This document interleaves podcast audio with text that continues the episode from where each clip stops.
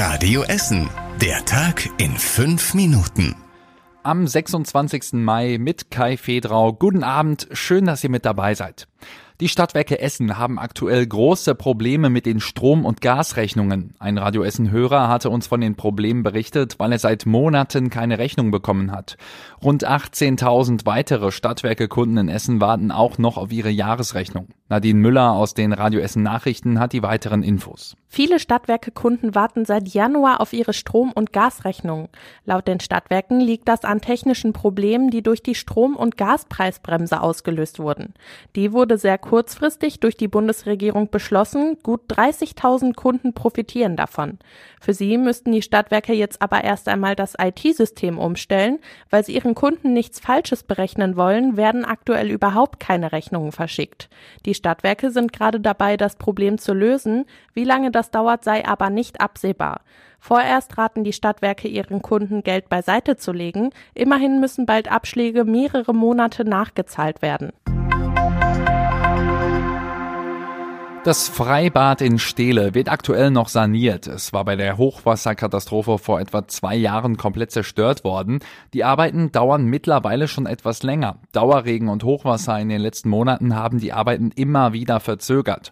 Spätestens Ende Juni soll das Bad aber fertig sein. Das sagt Projektleiter Lars Eckner. Soweit haben wir jetzt alle Gräben fertig. Wir fangen jetzt an mit der Installation der Rohrleitung. Da sind wir auch kräftig mit zugange. Das Becken ist soweit mit Edelstahl ausgekleidet. Sieht zwar jetzt noch sehr wüst hier aus, aber ich denke mal doch, dass wir das so bis zum Juni hin schaffen sollten. Das Bad wird jetzt hochwassersicher wieder aufgebaut. Die Schwimmbadtechnik ist in zwei Überseekontainern untergebracht.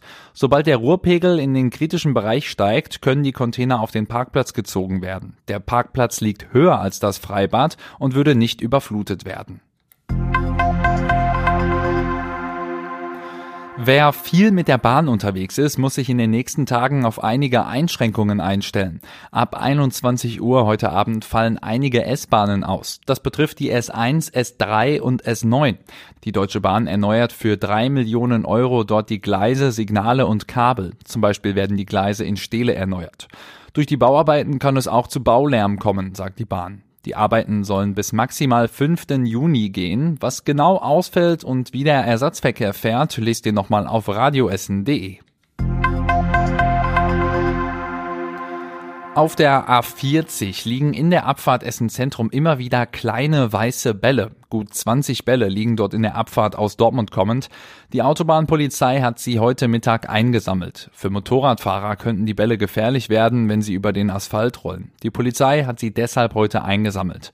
An dieser Abfahrt liegen immer wieder kleine weiße Bälle. Es sind Tennisbälle, die sehr fest mit weißem Isolierband umwickelt wurden. Woher die Bälle kommen, kann uns die Polizei nicht sagen. Die Grundschule im Nordviertel und die Maria Kunigunda Schule aus Karnap spielen morgen um die Fußballstadtmeisterschaft der Essener Grundschulen. Zwölf gemischte Teams sind auf kleinen Feldern gegeneinander angetreten. Das Finale findet morgen im Stadion an der Hafenstraße statt. In der Halbzeit vom Rot-Weiß-Essen-Spiel gegen den SC Verl.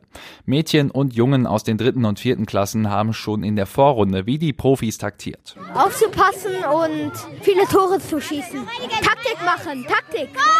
Einfach nur passen und dann Tor schießen. Sollte es Samstag beim Endspiel der Kinder nach der regulären Spielzeit unentschieden stehen, gehen beide Teams als Sieger vom Platz. Dann teilen sie sich das Preisgeld von 500 Euro und den Pokal. Und zum Schluss der Blick aufs Wetter.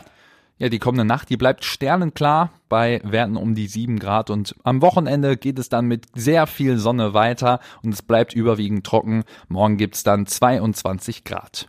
Und das war's mit den aktuellsten Nachrichten hier aus Essen. Auch am Wochenende werdet ihr wieder mit den aktuellsten Nachrichten aus Essen versorgt. Morgen dann wieder ab 7 Uhr. Ich wünsche euch jetzt noch einen schönen Abend.